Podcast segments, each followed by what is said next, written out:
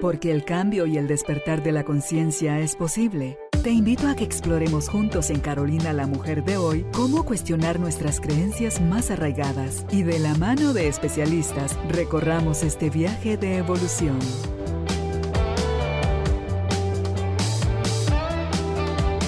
Este episodio llega a ti gracias al apoyo de Cemento Stark.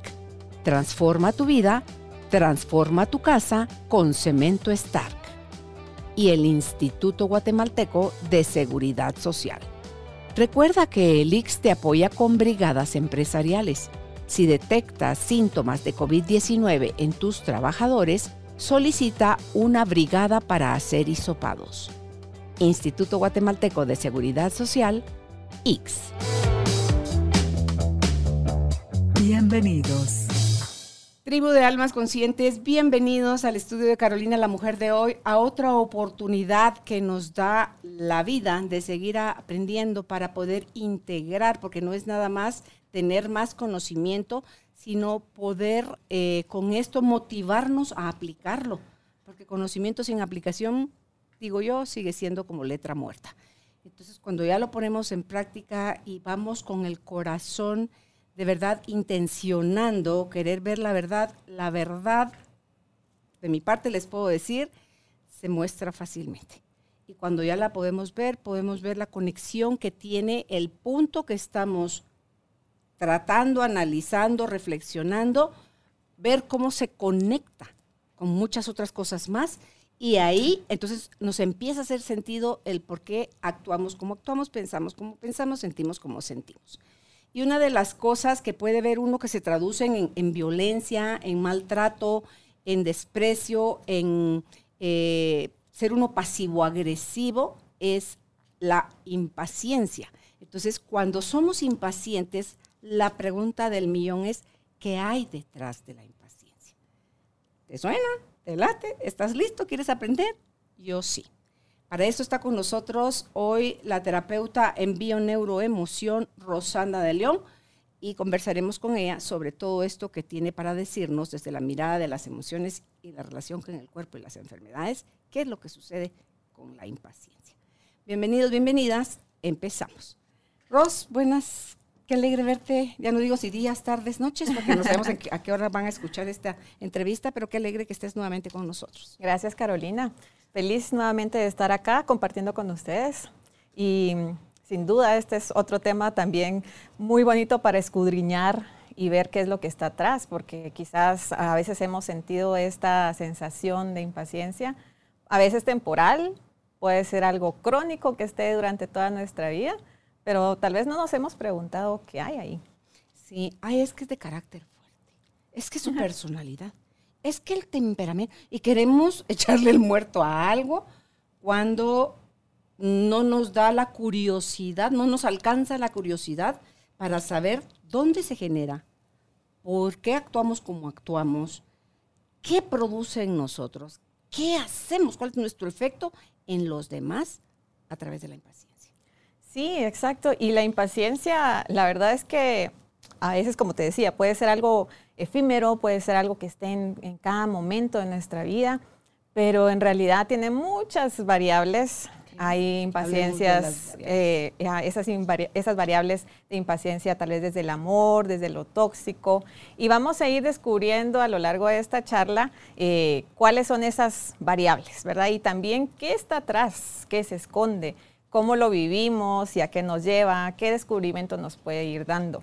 Pero sobre todo creo que la impaciencia la relacionamos a veces con el tiempo. Está muy relacionada con el factor tiempo, porque mm. cuando pensamos en impaciencia, a mí se me viene a la mente personas aceleradas, corriendo, eh, que son muy activas, quizás, o sea, este, esta imagen del, de esta figura de los cómics, eh, Spiri González, por ejemplo, que está corriendo siempre, eh, que está acelerado. Pues así también se me vienen otras personas de mi familia, de mi entorno, que también son muy activas, ¿verdad? Y por eso es que a mí este tema me encantó, porque es algo como bastante también personal, porque la impaciencia ha sido una característica también mía de mi personalidad, ¿verdad? Como lo decía, puede ser algo como característico de la personalidad, como puede ser algo puntual. Pero cuando estamos siempre eh, corriendo, acelerados, que no podemos esperar, que queremos que las cosas se nos den ya, eh, que queremos la resolución en este momento, no podemos esperar ni un segundo más, tenemos que observarlo, parar y ver qué es lo que está pasando adentro nuestro. ¿Qué emociones están gestando a través de, de esta situación? ¿Y qué es lo que estamos reprimiendo o lo que hemos guardado o lo que estamos esperando en la vida? Siempre nosotros estamos esperando que algo se nos dé cuando no damos como la otra cara de la moneda, donde podemos observar qué es lo que nos hace falta darnos a nosotros para regular nuestra vida, nuestras emociones y que sea mucho más fácil convivir, ¿verdad? Entonces, eh, eh, me gustaría empezar por la parte del tiempo. Porque el tiempo, es, si lo podemos poner en un eh, modo eh, que lo podamos entender, porque obviamente lo vemos como con un reloj, lo podemos medir. Hemos necesitado como humanos medirlo de alguna forma. en la antigüedad, por ejemplo, lo hacíamos con las lunas, quizás, ¿verdad? Contando las lunas, viendo las estrellas, observando cómo se movían. Y entonces así se observaba, ah, bueno, pasó X cantidad de tiempo, si es que lo veían como ese concepto como tal, como puede ser de que solo lo veían como un espacio, ¿verdad? Eh, de distancia entre una cosa y la otra. Pero a raíz de que hemos modernizado, y esto quizá pueda ser más o menos creo que en el siglo XIX, cuando empezaron a surgir los relojes y sobre todo los relojes de pulsera que nos, de alguna manera, nos, eh, pues como que nos pusimos una cadena, ¿verdad? Y estar tomando el tiempo, midiéndolo constantemente. Y que, si no lo miro. y, me va la acá. Sí, y, y, que si estamos tomando el tiempo y estamos cronometrándolo todo, queremos hacerlo de una forma express. Y esto nos ha, llevado a tener mucha irritabilidad, a estar constantemente en el control del tiempo, ¿verdad? Desde ahí, desde este punto de vista, controlamos cuánto tiempo nos hacemos de aquí hacia otro lugar.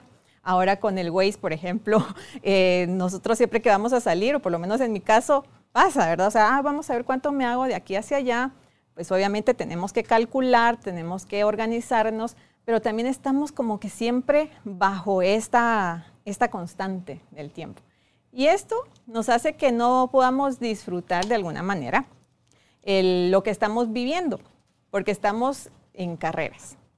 Y esto que, que, estamos viviendo en este control de tiempo quiere decir que no sabemos gestionarlo, no sabemos gestionar nuestros tiempos y no con esto quiero decir que nos organicemos, que hagamos un listado de tareas, que claro, es muy bueno hacerlo, pero sobre todo hablo de la gestión del tiempo a un nivel un poco más profundo, quizás, donde podamos integrar las cosas que hemos vivido en el pasado, que sobre todo disfrutemos nuestro presente y que nos relancemos desde este presente hacia nuestro futuro, pero sobre todo que estemos disfrutando el presente, que creo que esa es la clave de la gestión de nuestro tiempo.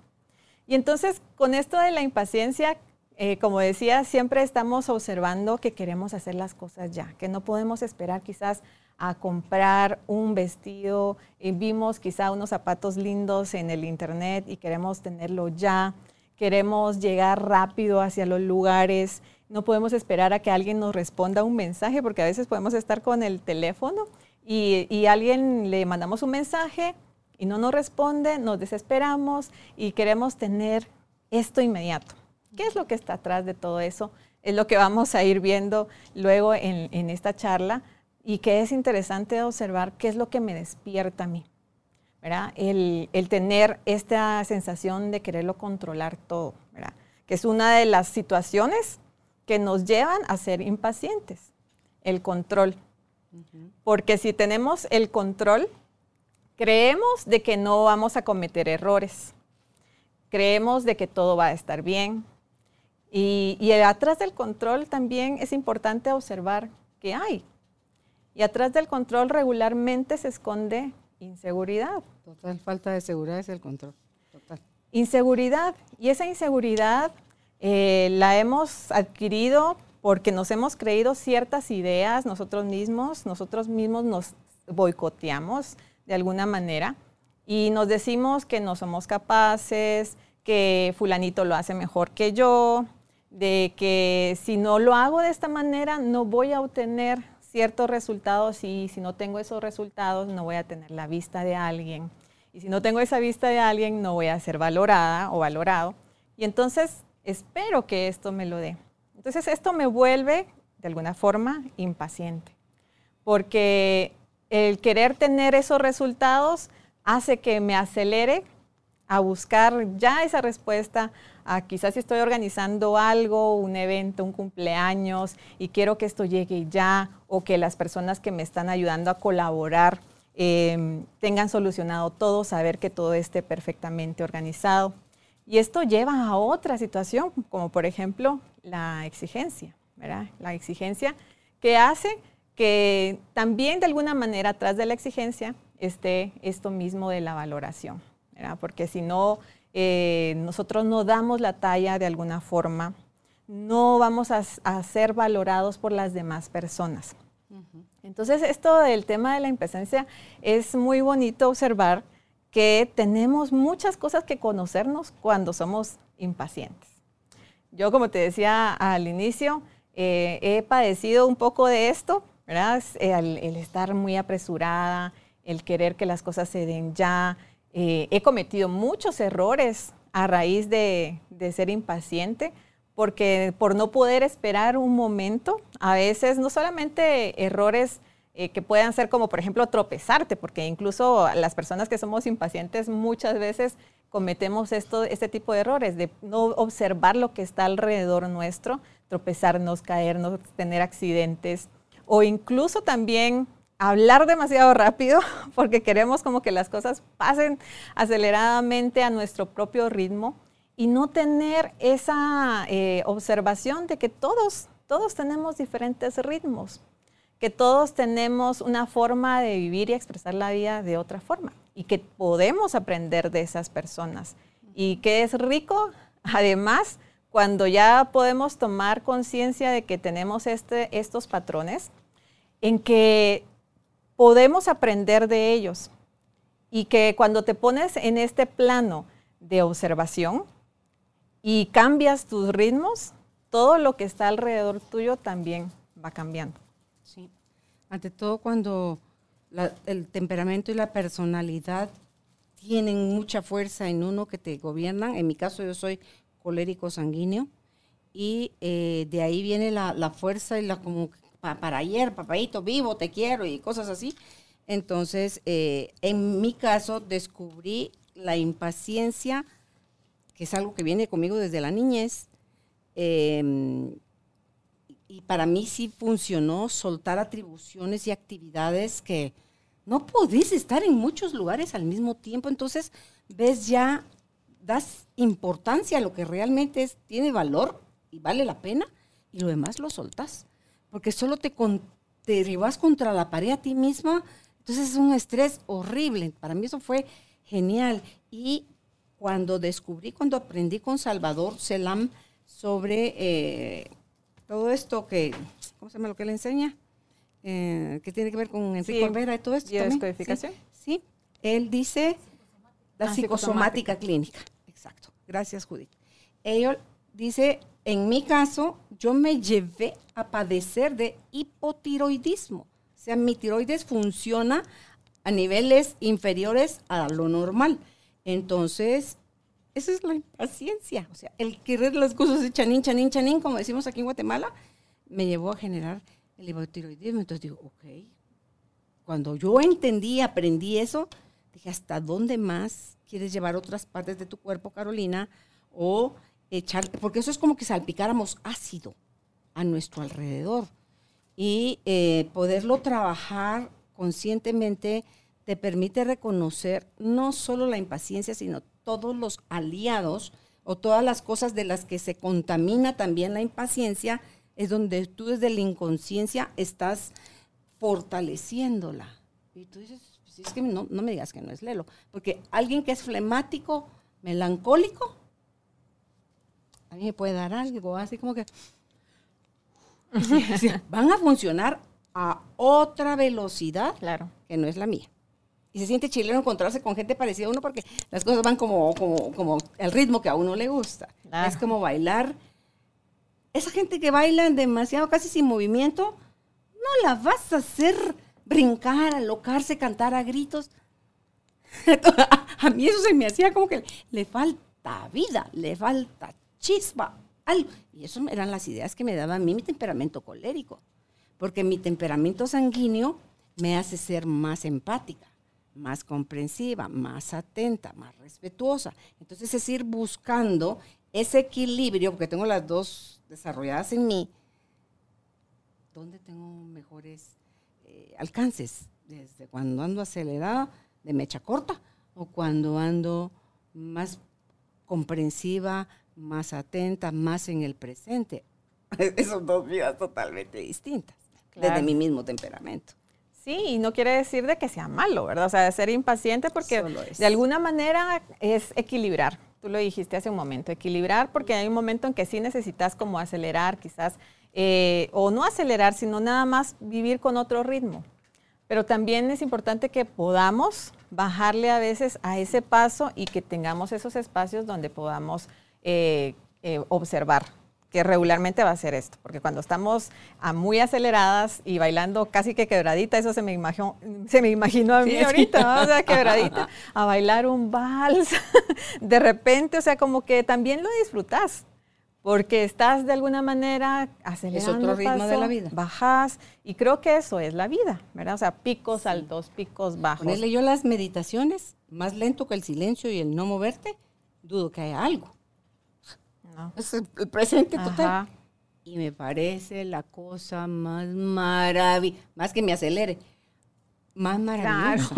porque uno está en el... Sí, entonces, wow, tú esto es lo que yo realmente soy. Delicioso. Encontrar esa, esa esencia.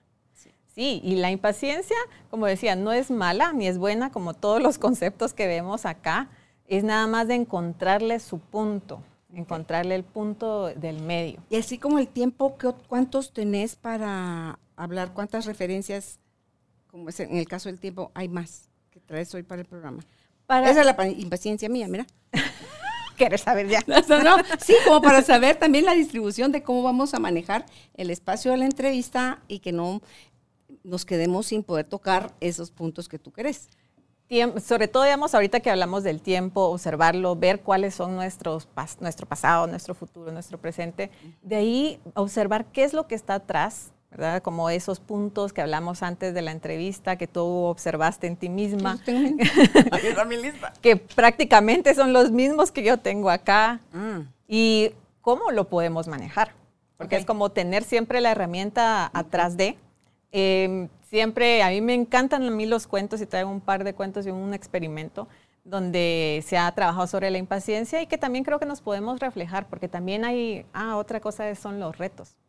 más bien que tenemos para poder crecer, tenemos que tener un reto. Y creo que este es un reto maravilloso con el que podemos crecer.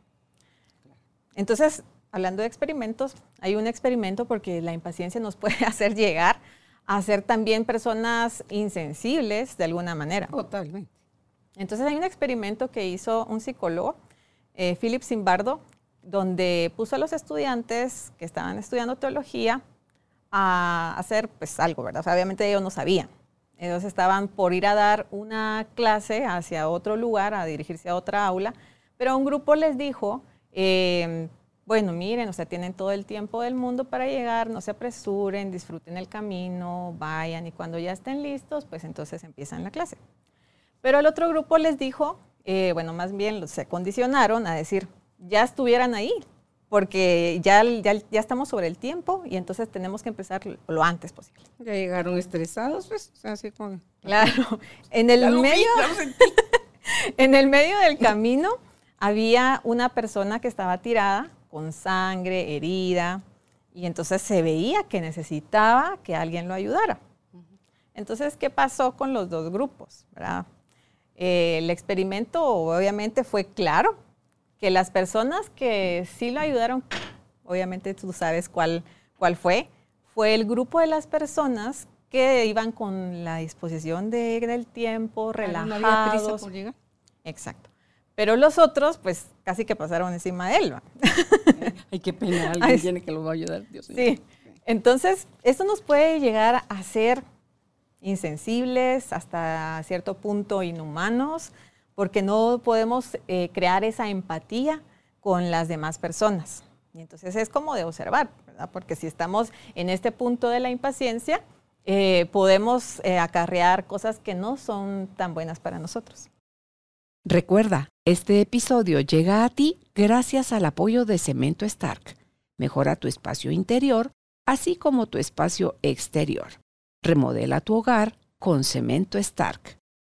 Y el Instituto Guatemalteco de Seguridad Social. El IX te recuerda restablecer las defensas de tu cuerpo con la cuarta dosis contra el COVID-19. Los pacientes con enfermedades crónicas o inmunosupresión ya pueden acercarse a todas nuestras unidades médicas por su dosis. Instituto Guatemalteco de Seguridad Social, IX. Eso que acabaste de decir, Rosana, del, del observar es clave. Sin observación, sin reflexión, sin pausa, no se va a dar uno cuenta. Vas como los que van aquí eh, cegados y no pueden ver a su alrededor, entonces no te relacionas con el entorno, vas pensando en el derecho de tu nariz nada más y a lo que te truje chencho, ¿verdad? Claro. A mí ahorita se me viene a la mente, digamos, un tema que cuando va uno en el tránsito, a mí me ha pasado un montón de veces, que vas en la cola y sentís que la otra van, y uno dice, no, mejor me cambio, ¿verdad? Te cambias y ya no pasa. Las leyes de Murphy, sí, esa es una de las leyes de Murphy. Sí, bueno, quitando las leyes de Murphy, o sea, es esto, no observas como el panorama completo, sino que solo estás observando quizás, ah, bueno, los otros están pasando un montón y entonces me voy a pasar porque estoy acelerada y quiero llegar rápido, pero no estás observando el campo completo, donde quizá, bueno, sí pasaron un par de segundos, pero los otros están avanzando más, ¿verdad? Y vas a llegar quizás más rápido, como esto del cuento de la liebre y la tortuga. O sea, digamos, si, si lo observamos, el, querer, o sea, el estar distraído más bien, porque o sea, el ser impaciente te hace ser distraído, porque o sea, estás en mil cosas a la vez, muchas veces, no hace que te enfoques en algo y que llegues a tiempo. Esto me encantó, lo vi creo que en TikTok o algo así, hicieron esa representación en China o en Japón de la liebre y la tortuga. Y con una liebre y una tortuga de verdad. Y ciertamente la tortuga llegó antes. Decía, no es falso esto del cuento, porque la liebre se quedó paradita y como que empezó a oír todo y el ruido y, se nubló. Y la tortuga, una, era una tortugona bien grande, llegó antes. Y lo ponían así, o sea, el enfoque es lo que te hace al final de cuentas llegar a eso que tanto deseas, a eso que tanto anhelas, a eso que querés ya, si te atreves a disfrutarlo, ¿verdad? Quizás a otro ritmo, donde le tengamos que bajar al que creemos que no es nuestro, pero que sí es importante cambiarlo y variarlo, ¿verdad? O sea, ahí sí que eh, moverse a, todos los tiempos, a, a, todos los conceptos de tiempo que podamos tener.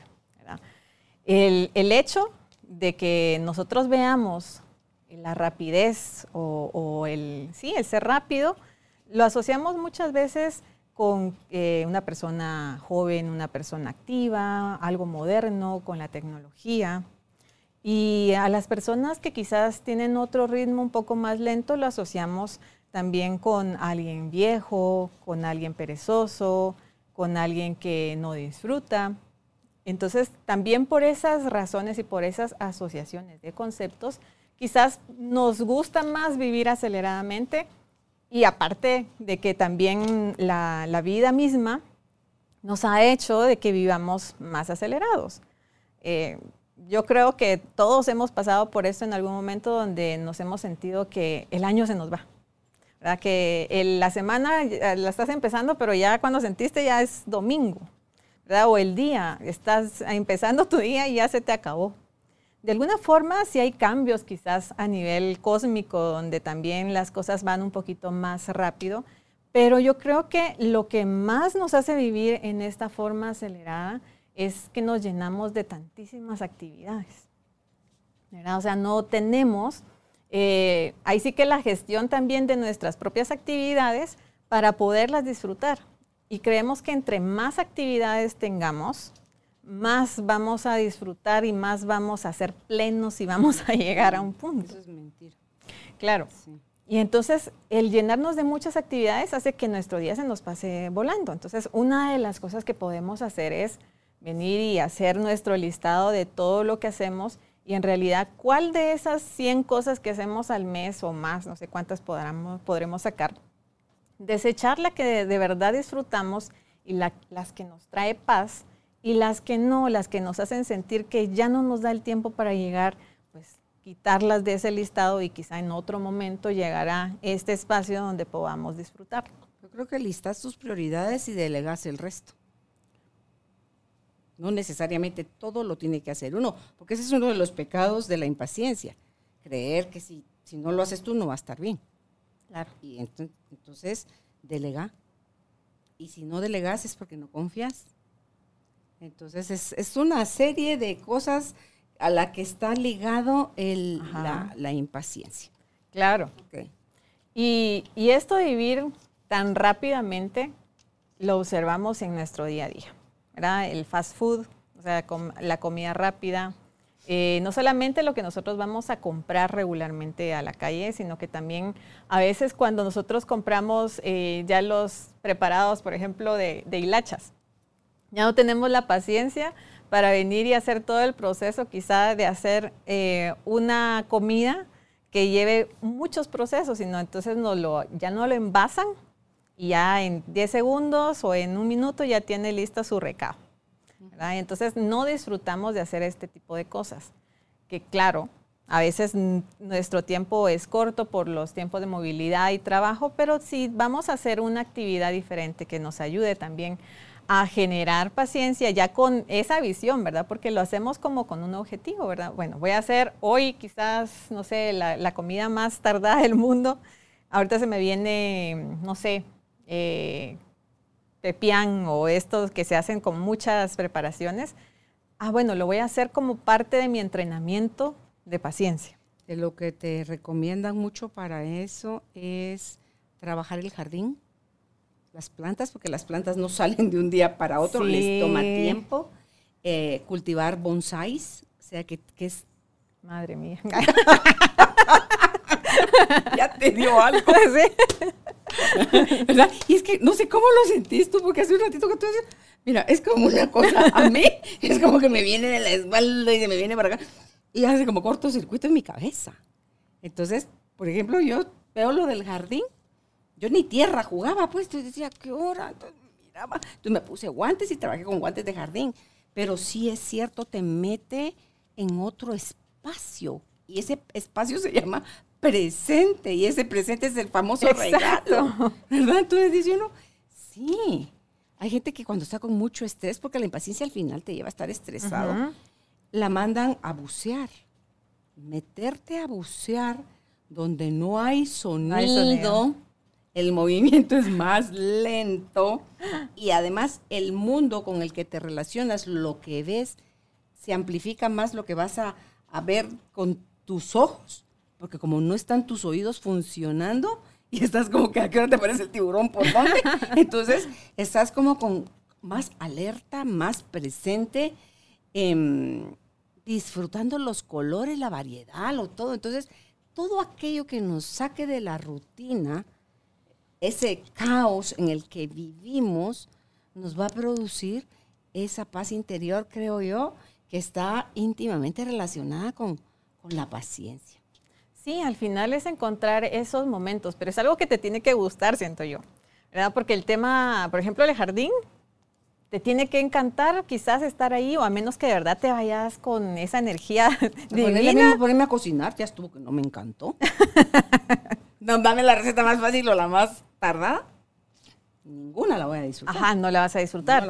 Igual pasa quizás con el jardín, pero puede ser de que hay un momento en que entras como en ese estado de alguna forma de trance, ¿verdad? O sea, de meditación, que lo decía una, una amiga que es eh, monje yógica, que cada vez, bueno, ella decía cada acto, y de hecho puede ser así, cada acto que uno hace, tanto como ir caminando, como el cocinar, ella siempre tenía esa tarea, que cocinando era su meditación, porque o sea, partir... Ah, para mí es lavar el carro. ¿Sí? Caminar más despacio y lavar el carro. Sí, cada uno puede encontrar, ¿verdad? O sea, el partir, digamos, cada cosita. Antes yo me recuerdo que cuando era niña, eh, mis tías hacían, no sé, arroz, pero como se compraba en el mercado, venía con piedras, con gorgojos, con un montón de cosas. A separar. a separar, ¿verdad? O sea, digamos, las piedritas o el frijol igual, quitándole las basuras. Y todo eso, al final de cuentas, es una meditación activa, ¿verdad? O sea, el venir y hacerlo pero con ese objetivo. Porque si lo haces como a la carrera y no lo disfrutas, y entonces se te convierte en un estrés, no estás haciendo nada. Entonces, igual hacer el jardín, disfrutar, el arar, limpiar las hojas, quitar las hierbas que están matando a las otras, recortar, qué sé yo. Encontrar esa actividad que te mueva, que te guste y que lo vivas como una meditación activa, te va a llevar a de verdad a disfrutar la vida. A mí me ha servido caminar en presencia, me ha servido lavar el carro, me puedo tardar tres horas y lo dejo nítido y me encanta lavar platos, me lo disfruto enormemente. Eh, flotar en el agua, si estoy en la piscina o en el mar, sentir ese movimiento suavecito, meditar, respirar con conciencia profundo esas cosas a mí, Carolina Alcázar, me han servido miles, pero esos ejemplos de cocinar y no sé qué y no sé qué, probé con las plantas, no funcionó. probé con, no, la cocina ni, de chiste, no. Mejor tú cocinas y yo te lo voy lavando los platos. Entonces tú feliz y yo también. Entonces ahí, eso creo yo que eh, sirve. Cada quien encuentre, porfa, qué lo aloca, porque eso es lo que te lleva chanín, chanín, y qué te pone eh, despacito. Y otra cosa, Ros, es cómo es tu diálogo interior. ¿Qué te estás diciendo, por amor de Dios? Ya estás otra vez con el... Es una cosa que a mí se me viene de, de media espalda para la frente. ¿Qué te estás diciendo? ¿Qué estás interpretando? Y muchas veces creo que esa interpretación, ¿verdad? Como yo lo he observado en mí misma, es, ya lo hablamos hace un momento, el querer controlar, ¿verdad? O sea, como que el controlar que todo está bien, entonces te da seguridad, o sea, es la inseguridad que hay. Pero más que eso, ¿cuál, cuál es la conversación? Ah, no, madre, y ver si se va a tardar.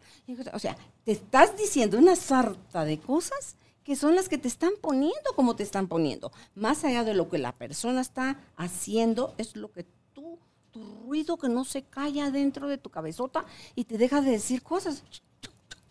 ¡Sha! Entonces sales con el machete, entonces dices, no, por amor de Dios soy yo. A mí ahorita cambia, me está sirviendo enormemente. Cambio literalmente, me saco de mi, de mi mood loco y me vuelvo a poner yo en mi mood humano, amoroso, paciente, respetuoso.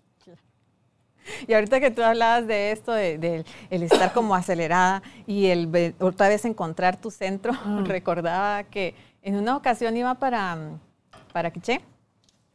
Y a mí, bueno, primero que esa carretera no me encanta, porque tuve una muy mala experiencia con alguien que manejaba muy rápido. Y fue lo contrario, ahorita que me estoy dando cuenta, porque en esa ocasión eh, las curvas y agarrar rápido y todo, o sea, tenía un miedo de que nos íbamos a ir al barranco. No iba seguro. No iba seguro. Y ahí está el punto, seguridad también, ¿verdad? Y en la segunda ocasión me tocó ir con alguien que manejaba lento.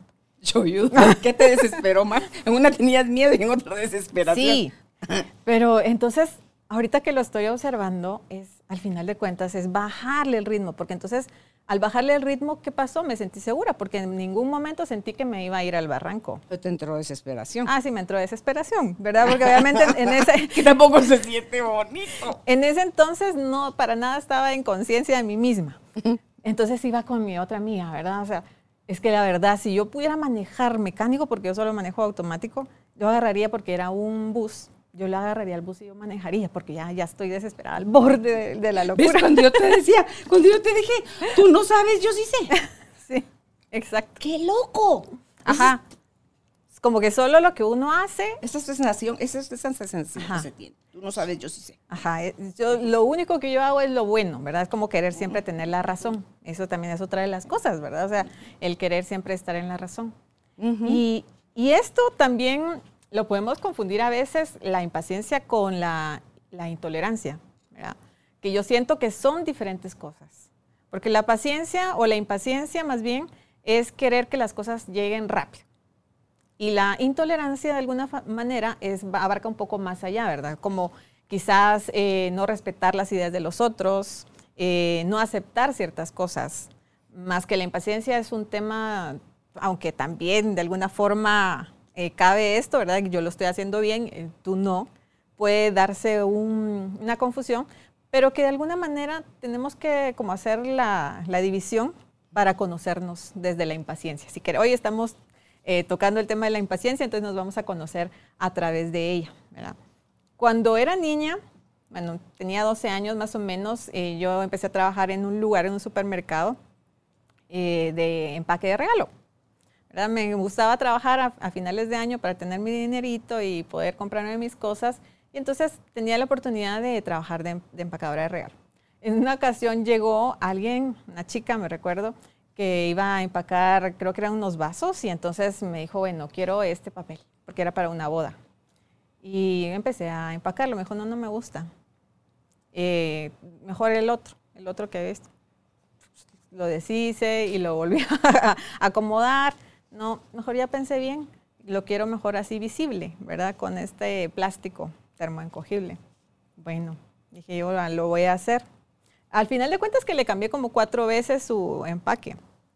Y en ese entonces yo recuerdo que no hubo ninguna reacción mía, como de decir, ah, pero ¿por qué me está haciendo esto? Ni usted sabe qué quiere, cómo va. sí. Y entonces vino mi compañera, que era alguien mayor que yo, y me dijo, ay, no, me dijo, ¿cómo, cómo pudiste hacer eso? ¿Qué, paciente eres? dije, bueno, la verdad es que no era paciente. O sea, tal vez no era que fuera eh, ni paciente ni impaciente, sino nada más quizás fue la tal vez tolerancia de la otra persona. Aparte que era niña y creo que no tenía tanto juicio todavía por, por ese sentido. Pero ¿qué pasa? ¿Cómo nos volvemos? Porque yo pensaba eh, cuando escribía sobre este tema, ¿cómo me volví tan impaciente? ¿Verdad? Porque hay un punto quizás donde se te marca algo en tu vida que hace que salgan reacciones emocionales que tienes guardadas.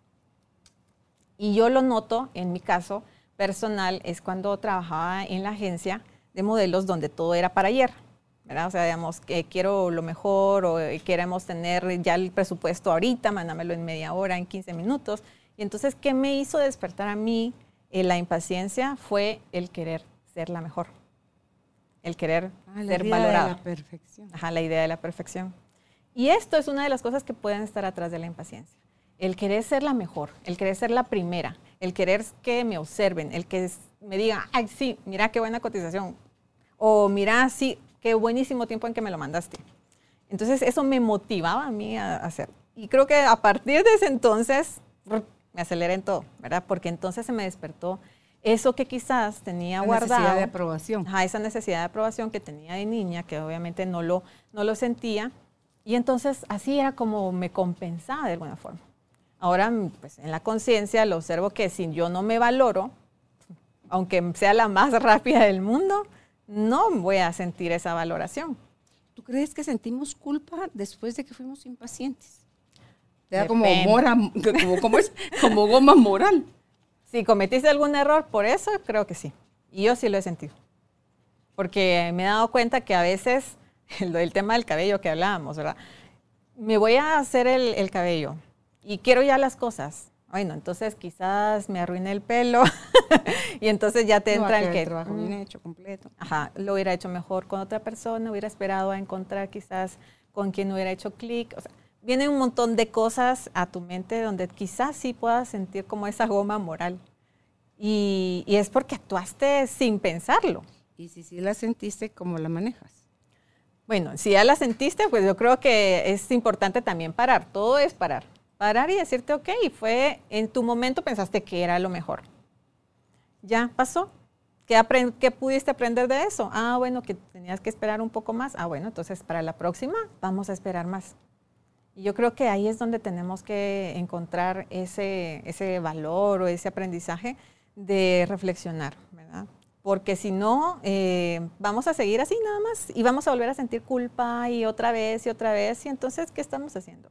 Como tú lo decías al inicio, no hacemos nada. No, claro, la culpa debe servirnos nada más para rectificar, no para darte latigazos. No. quedarte revolcando ahí en ese lodo, porque es, es muy tóxica la culpa. Sí, y es claro que también la vamos a sentir, pero es hasta dónde tú la quieres llevar. ¿verdad? O sea, lo mismo pasa con cualquier emoción. Hasta dónde la quieres llevar. Está bien sentir tristeza o angustia o miedo eh, durante un tiempo y dejarla sentir, como también es válido sentir la culpa, pero tampoco vas a pasar dos, tres días, una semana con ella. Y ahí sí es momento de decir, ok, paro, si no lo puedo hacer yo, necesito a alguien que me ayude eh, para poderlo procesar. Porque si no, entonces entramos en estados pues bastante eh, difíciles.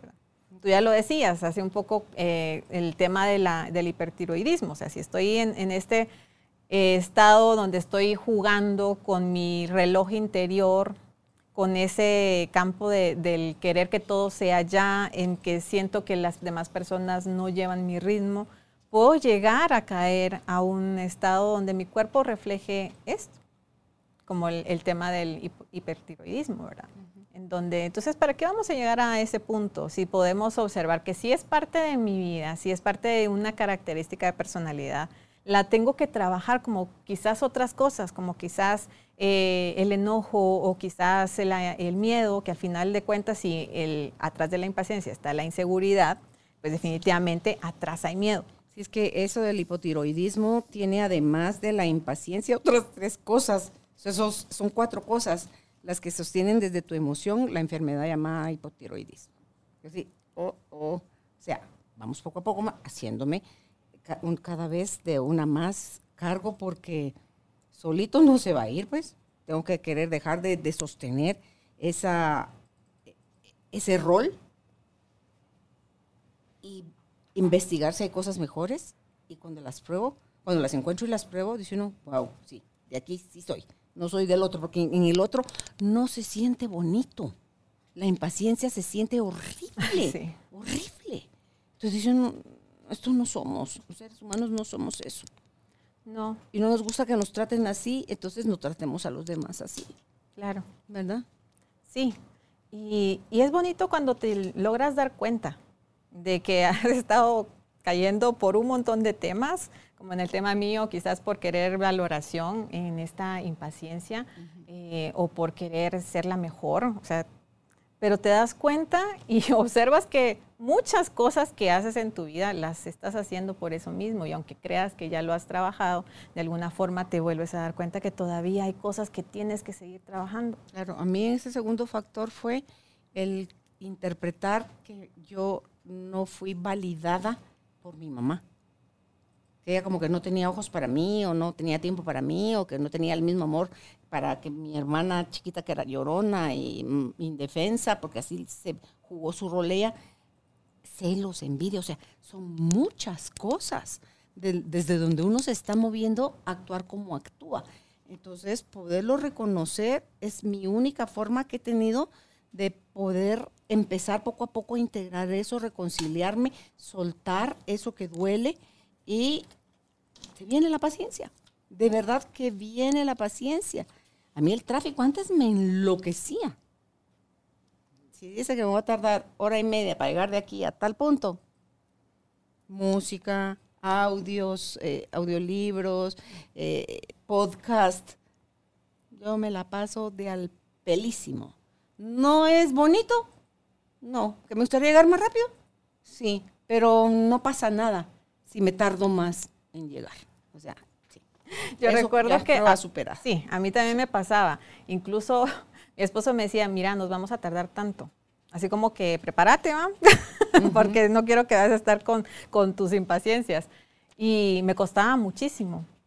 Ahora no, también me pasa lo mismo. Y es algo que también podemos utilizar como herramienta, ¿verdad? O sea, cosas que no nos gustan hacer. Ah, tú hablabas de que sí puedes lavar eh, los platos y todo y disfrutarlo. A mí no me gusta. Y entonces sí lo hago también acompañada de un podcast, de un audio, de una conferencia, de música. Y entonces me la paso re bien. Y lo mismo pasa con el, con el tránsito. Yo ahora incluso hasta prefiero que, haya más tiempo porque así me acaba un podcast de los tuyos de, de una hora y media más o menos y entonces lo puedo disfrutar completo y no me va a quedar a la mitad. Pero cuando ya veo, ah, son 15 minutos, bueno, ya no me da tiempo de mucho, ¿verdad? Cuando son de 15 minutos me echo 2, 3, 4, 5 y así voy. sí, lo vas partiendo. Le, veo, le veo lo bueno a lo que tengo, no me enredo en Malaya, que hora yo tuviera tal y cual. No, ya no, ya no, no peleo con eso. Claro. Y se siente rico. Se siente bien rico. Y entonces uno de los cuentos que, traía, porque por esto hablando de los errores que puede uno llegar a cometer, ¿verdad? O el sentir esas culpabilidades, es el, eh, el cuento de unas ovejas que estaban, bueno, que eran parte de un rebaño de un pastor que las cuidaba muy bien y las llevaba todos los días a pastar arriba en una montaña y pues tenían toda, toda la comida que ellas querían. Pero hubo un día donde de pronto empezó a llover muy fuerte. Estas dos ovejas tenían sus dos, eh, eh, sus bebecitos, ¿verdad? Y los habían dejado pues en su, en su eh, granja, donde estaban resguardados de que les pasara algo malo o que se cayeran en la montaña o que viniera el lobo. Pero empezó a llover muy fuerte y una de ellas empezó a ver que empezó a crecer el río que estaba cerca. Y dijo, si esto empieza, se empeora, no vamos a poder regresar a, nuestra casa y a encontrar a nuestros bebés. Entonces le dijo, no, tranquila, le dijo la otra, ya va a pasar, ya vas a ver que esto va a pasar, no, no tienes por qué eh, preocuparte. Pero es que entonces si no deja de llover, el, nuestro pastor no nos va a poder llevar y entonces ellos van a estar con hambre y va a poder llevar el lobo. Y le dijo, no, tranquila, si ellos están resguardados, pero le entró la desesperación a la oveja y entonces vino y decidió lanzarse al río para ir a buscar a su ternerito.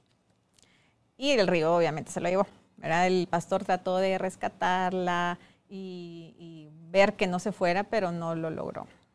A dos minutos, digamos, empezó a bajar la lluvia, el río empezó a bajar y pudieron regresar tranquilamente hacia su casa.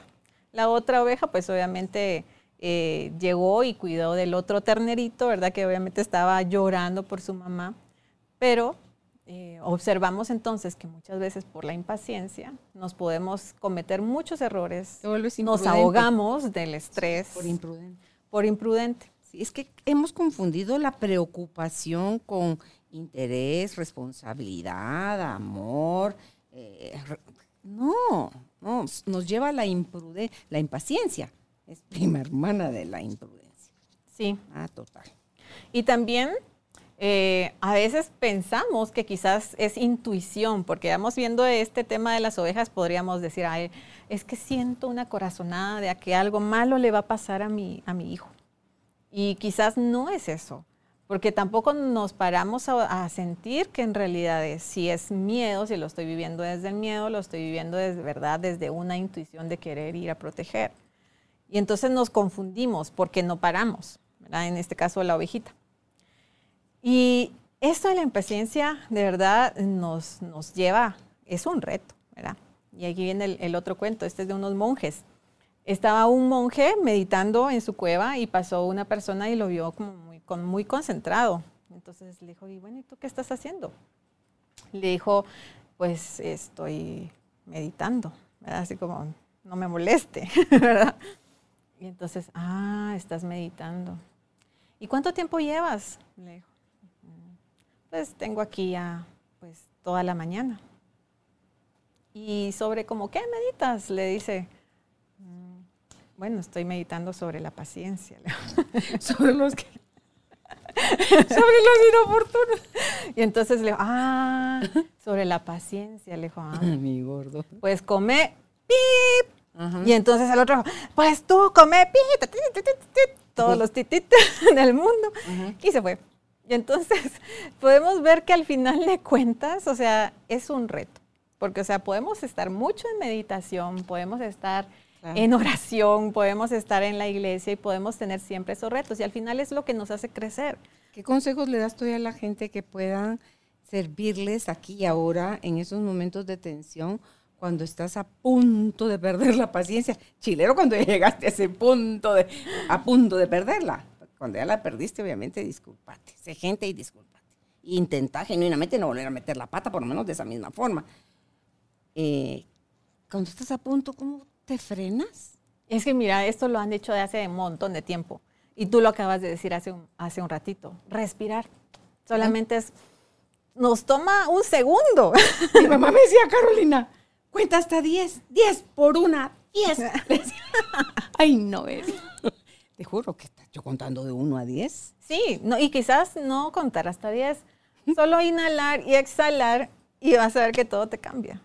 Total. Ah, te vuelve al presente. Te vuelve. Recuperas tu paz. Y no vas a cometer ningún error garrafal, ¿verdad? O sea, no vas a cometer quizás una imprudencia o vas a reaccionar con violencia o vas a reaccionar de una forma que después te vas a poder arrepentir. Entonces, el nada más tomar una respiración profunda y, y calma y exhalar, porque a veces podemos, nos quedamos todavía ahí con todo contenido, no lo dejamos salir ¿Sabes cómo siento yo cuando estás así como súper tenso? Es, porque normalmente te mandan el yoga, es respire y exhale por la nariz, nada más. Pero cuando estás en ese estrés tan grande, es más, o sea, soltar hasta, si puedes hacer así como la exhalación fuerte.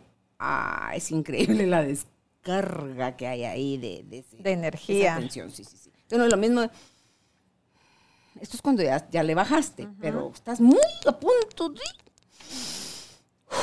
Sí, y es una herramienta poderosa para todo, para sacar emociones.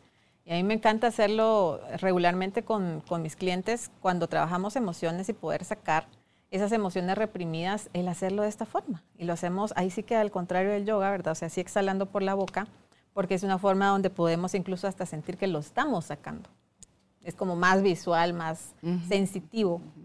Y a mí me gusta decirles, si necesitan de verdad un ah, sea, sáquenlo. O gritar. Ajá.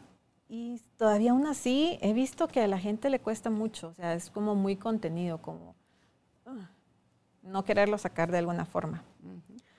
Bueno, entonces eh, lo podemos sacar de esta manera, podemos ver que, que hay una impaciencia de alguna forma que podemos decir que, nace desde el amor, como le decía, este, este tipo de paciencia, porque nos nace cuando quizás es por algún tema bueno, ¿verdad? Como querer que ya se acabe la guerra, querer que, el COVID pase, querer que ver a una persona que tenía mucho tiempo de no ver y entonces necesitar que el tiempo pase volando para volverla a ver. Nacen desde ahí, de alguna forma, aunque también todavía la podemos, aunque todo lo bueno y todo lo malo lo podemos siempre encontrar qué es lo que hay atrás, ¿verdad? O sea, qué es lo que estamos requiriendo o necesitando. Pero también son todas esas otras tóxicas que es las que ya hemos hablado, ¿verdad? Entonces, si estamos mucho en esa parte de toxicidad, pues entonces es mejor que la evitemos. Entonces ya hablamos sobre la eh, sobre exigencia, ¿verdad? El ser multitasking, el, el querer hacerlo todo nosotros mismos eh, y que de alguna manera también es importante observar que cuando somos multitasking, no hacemos al final de cuentas nada bien. La frase que el que mucho abarca, poco aprieta. Exacto, a veces el estar maquillándonos cuando vamos manejando y casi que estar haciendo la comida para los hijos y alguna otra cosa, o sea, no estamos haciendo las cosas adecuadamente. Entonces, podemos observar que podemos ir quitándole un par de actividades a lo que estamos haciendo durante el día. Si estamos haciendo dos o tres actividades, es mejor que hagamos solo una y la podamos disfrutar así como lo hablábamos hace un momento, porque eso nos lleva a estar en el momento presente. Eh, el tema de el dudar, de alguna manera, ser incrédulo, ¿verdad? El dudar que las cosas van a estar bien porque tú no tienes la capacidad de hacerlo, porque solo yo lo sé hacer el no confiar, es, otra de las cosas que está atrás de la impaciencia. El, no confiar eh, nos está también diciendo que no podemos confiar ni siquiera en nosotros mismos, ni mucho menos en el universo. No confiamos. Y esto es algo que quizás en cualquiera de las filosofías, tanto como religiones, pues de alguna manera lo aprendemos en que hay algo más grande que nosotros, que hay una energía eh, creadora, poderosa, y que aunque estemos en una religión, pues estamos hablando constantemente de Dios o estemos hablando sobre la energía divina, pero como que no nos la creemos, porque no confiamos en que esto, esta energía divina va a hacer que las cosas se acomoden como que fuera un rompecabezas y que podamos disfrutar de quizás ver a una persona que viene de viaje y que queremos que ya esté aquí, pero que las cosas se van a dar en el tiempo perfecto y en el momento perfecto. ¿Nos tocaría aprender más de procesos? Pues yo creo que sí. Eh, ahí está, creo yo, en todo. Es el cuando aprendemos a disfrutar de los procesos, cuando llegas a la consecución, o sea, al, logro o al objetivo, tú dices, ¿y ahora qué sigue? No, si no era llegar al objetivo, era pilas, esté presente durante todo su proceso, porque ahí va a estar el crecimiento. Claro, y es que nos han enseñado que la felicidad está en que cuando compre la casa, cuando esté la casa, en, que, en los objetivos, pero no nos han enseñado a disfrutar pasito a pasito. Ah, bueno, hoy pude ahorrar 10 quetzales, que bueno, lo meto. Y mañana eh, pude ganarme X, también lo disfruto. Ay, hoy tuve que pagar algo de esto. Está bien, es parte de... Y eso me va a llevar a sentirme feliz durante todo el proceso y no solo cuando esté ahí, porque regularmente pasa que cuando estás ahí, no, no sientes esa felicidad que tanto estabas esperando, que tenías como en tu imagen idílica. Entonces, si confiamos, podemos disfrutar. Sí, trabaja en la confianza. Otra cosa en los consejos prácticos para cuando estés a punto de perder la, la paciencia, creo yo que reconocer uno cuando ya llegó a su límite y decir time out o sea, sí, mira, dame chance, o sea, no estoy bien yo conmigo ahorita. Entonces, pedís ese momentito, te vas al baño. sí, o sea, haces cualquier ejercicio que a ti te represente, depende de dónde estés, usa la herramienta que tengas a la mano y eso te ayuda a botar ese exceso de energía, porque es como que un montón de energía que se va acumulando, pero no es energía buena, sino que tóxica. Entonces eso, ayuda. Otra cosa que yo he encontrado que me ayuda cuando aprendí la técnica es sobre el gibarish. ¿Qué es el gibarish? El gibarish es... O sea, no decís absolutamente nada, pero estás a través de decir ese tipo de, de cosas, sacas como tú no tenés idea porque no te puedes permitir mentar la madre, señalar, acusar, entonces, pero ahí está dentro de ti. Solo sacando en otro idioma. Sácalo, eh, en Gibarish, sácalo, cualquiera diría jerigonza. No, la jerigonza se entiende. No, no es la jerigonza. Entonces, este es el Gibarish, es hacer de cuenta como que lo estás narrando, describiendo, pero todo es que no se entiende. No se entiende nada de lo que está diciendo la otra persona. Pero como la intención es vaciar, es quitar la atención, va dando la entonación de lo que en palabras entendibles en español, que es nuestro idioma, las podrías estar soltando. Entonces creo yo que eso es un es bien sencillo. Si no, si quieren conocer más, métanse en internet y pregunten eh, ahí a Google qué es el Gibarish. Ahí les voy a decir cuál es la técnica del Gibarish, cómo se aplica el Gibarish y pruébenlo. Buenísimo, buenísimo, buenísimo. Sí, es, ahí sí que es de buscar herramientas, buscar herramientas y que nos ayuden a procesar todo eso, a sacarlo, a sentirnos más cómodos, a disfrutar. Que al final el regalo de la impaciencia es el disfrute. Y ante todo, Ros, darte cuenta que está en ti. Ese ruido, ese caos, ese malestar, lo estás provocando tú dentro de ti. No es lo que el otro hace, no es lo que el otro dice, cómo acciona o deja de accionar. Es como tú no estás sabiendo procesar lo que está pasando afuera. Exacto, todo está en uno. Nada más las demás personas nos reflejan. Nos, tal vez nos reflejan esa polaridad que tenemos que integrar, ¿verdad? Y por eso es que nos cae tan mal cuando alguien es lento y cuando disfruta de alguna manera, porque incluso hasta eso nos puede molestar. El observar que otra persona lleva otro ritmo, pero es que la vida nos está diciendo, eso que te molesta hay que integrarlo también. Te está haciendo falta. Eso te está haciendo falta. Ajá, agarra una pizquita y ponelo en tu vida y vas a ver y al que es lento y le molesta o lo, lo atropella el, el, rápido, el, impaciente, eso te está haciendo falta. Eso te, exacto. Esa es la señal. Ahí sí si que, nos molesta, es que eso nos está haciendo falta. Y coincidimos muchas veces en la vida de esta forma, ¿verdad? Al final nos estamos mostrando unos con los otros. A mí me pasó hace poco también, donde encontré a alguien que llevaba otro ritmo al, que yo quería para hacer alguna actividad. Y ya desde la conciencia, porque fue como, oh, ok, esto es lo que me está mostrando es de verdad a que yo vaya a su ritmo. Y fue como un ejercicio bien rico, porque yo quería que las cosas, como siempre, fueran ya, ¿verdad? Pero decidí, bueno, voy a ir al ritmo de ella y a ver qué pasa.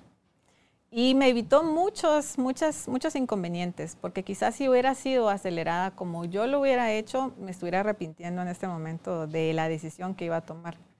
Pero el llevar el ritmo de la otra persona me hizo de verdad sentir mejor, porque dije, bueno, al final creo que ya voy entendiendo cómo es la cosa, ¿verdad? Y entonces pude observar que, ah, ya pensándolo bien, reflexionándolo bien, porque eso es lo que nos nubla, ¿verdad? La impaciencia, el poder reflexionar las cosas y entonces decir, ah, no, aquí como que las cosas no están como deberían de estar y entonces mejor cada quien por su lado. Ahí para ir concluyendo, Ros, ¿a qué nos lleva, como una síntesis de a qué nos lleva cuando no queremos detenernos a observar qué hay detrás de nuestra impaciencia. Nos lleva de alguna manera a, pues obviamente, si estamos siendo renuentes a, querer observar, es porque definitivamente le estamos huyendo a algo. Le estamos huyendo porque obviamente no nos gusta saber qué es lo que está atrás de nosotros. Y lo he notado mucho en, nuestra, en las consultas donde las personas no quieren ir, por ejemplo, a los estados de la niñez donde hay una resistencia porque hay algo que duele, pero es necesario observar lo que duele para poder sanar, porque si no le echamos un poquito de metafen o de alcohol, no vamos a poder hacer que esa herida sane completamente. Entonces, damos ese chance y sobre todo creo yo que para poder, aparte de observar y ir y quizás necesitar el apoyo de un terapeuta para que nos ayude a, a llegar a ese punto, pero sí el disfrutar, el disfrutar que es algo que también nos va a ayudar a tomar conciencia de muchas cosas. Creo que la única forma en que podemos eh, sanar de alguna manera estas heridas es el voltear a ver a nuestro presente, encontrar las actividades que nos gustan y confiar, confiar desde ahí que todas las cosas van a suceder como tienen que suceder. ¿verdad? Hay una frase que tenía una maestra mía eh, que decía, el tiempo de Dios es perfecto. Y ella me decía, si tú eres parte de Dios, también tu tiempo es perfecto. Entonces las cosas van a llegar cuando tengan que llegar. Así dice Joe Dispensa, cuando te conectas con la mente de la conciencia universal y tu mente es esa misma mente, todo ahí es posible. Exacto. Todo puede suceder. ¿Por qué? Porque está ubicada en el presente, que esa mente de la conciencia universal solo en el presente sabe estar. No existe en el pasado ni el futuro, no hay cosas lentas, no hay cosas rápidas, es, todo está sucediendo cuando tiene que suceder. Entonces creo yo que eso que tú decías ya para cerrar, Ros, el dolor de la sanación al que tanta gente le teme, de ir hacia porque se sintió feo cuando lo viviste, la diferencia que yo he encontrado es que el dolor de cuando sucedió el evento fue duro, pero no lo supimos procesar. No lo, eh, no supimos cómo... Em, Sí, es que hay otra palabra que quiero decir ahorita, pero no es procesar. No, no lo supiste gestionar. Y cuando no hay gestión, se archiva, duele, se llena de más interpretaciones, lo extiendes hasta la eternidad, si así lo quieres, que también se vale. Pero cuando ya estás dispuesto a sanar y a enfrentarte a lo que te sucedió, vas a poder ver como mi listita los secuaces en mi caso de, la impaciencia y a qué otras cosas me conecta y poder abrazar ese dolor porque necesita ser vivido, vivido pero para procesarlo, para, para gestionarlo. Y entonces yo me puedo ver físicamente, porque yo soy, ahí me doy cuenta que soy auditiva, soy visual, soy eh, kinestésica. Entonces lo puedo ver, me arropo yo a mí misma, me abrazo, me veo con compasión, lloro como soy histriónica, grito, berreo, lágrima, moco y baba. Le doy el espacio que necesita el dolor para ser sentido intensamente. A mí no me gusta sentirlo en dos, en tres, en diez. En diez lo quiero sentir. Y entonces es corto. Tiene la característica del encuentro con el dolor gestionándose. Es corto. Profundo. Dolorosísimo pero corto. Y esas mismas lágrimas son parte de ese bálsamo sanador. Si tú no te juzgas a ti por lo que te pasó, quien te está escuchando, quien te está acompañando en terapia, tampoco te va a juzgar. Y si sí te juzga, es el reflejo de que tú te sigues juzgando a ti mismo. Entonces, abrázate, ámate, perdónate, integra, pídele a Padre porque las da, las señales, porque tu cuerpo tiene todas las huellas de eso, que te deje estar atenta a las sensaciones que te activan cuando tú ya ves venir la impaciencia, el enojo y la intolerancia y todas las demás cosas. Pídele que estés tan atenta que las puedas sentir. Y usa la frase de Joe Dispensa. Di, cambia. Inmediatamente desmadre que está saliendo de adentro del cuerpo y de la mente de uno, desaparece. No es que se haga chiquito, desaparece. Entonces, y si solito no puedes, busca ayuda. Busca ayuda porque creo yo que la impaciencia es como dije hace un rato, es como un ácido que vamos lanzándole como un spray a los demás y si no nos gusta que no lo hagan, empecemos por no hacérselo a los demás. ¿Dónde puede usted contactar a Rosana de León si cree que está listo ya para hacer proceso terapéutico? En Instagram está así como Rosana de León GT, en Facebook Rosana Terapeuta Emocional y en WhatsApp al más 502 4901 4553. Repito, el WhatsApp más 502 4901 4553. Téngase paciencia. Por favor. En el, proceso, téngase paciencia. ah, sí, sí, sí, sí. Es que tenemos la cajita de las preguntas. Queremos Ay, vamos a ver qué, nos trae hoy. A ver, qué emoción. Aquí está. Solo uno. Ah, yo quería dos. Nada de dos. A ver, ¿qué dice? Hay dos. Ah, no, ah, es, Que, la primera como que no. Dice, ¿cuál es tu sentido de vida? Mm, qué bonito.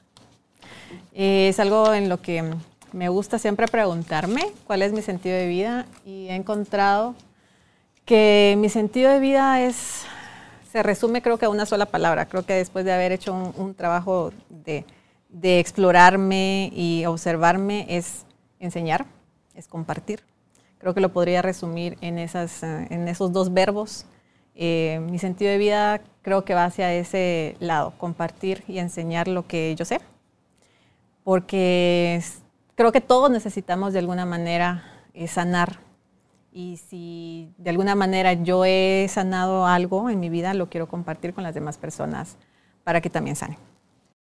Llegamos a ti gracias al apoyo de Cemento Stark Optimiza tu espacio para tu nuevo estilo de vida. Remodela tu hogar con Cemento Stark. Y el Instituto Guatemalteco de Seguridad Social. Supera las secuelas del COVID-19. Los hábitos saludables ayudan a tratar la fatiga.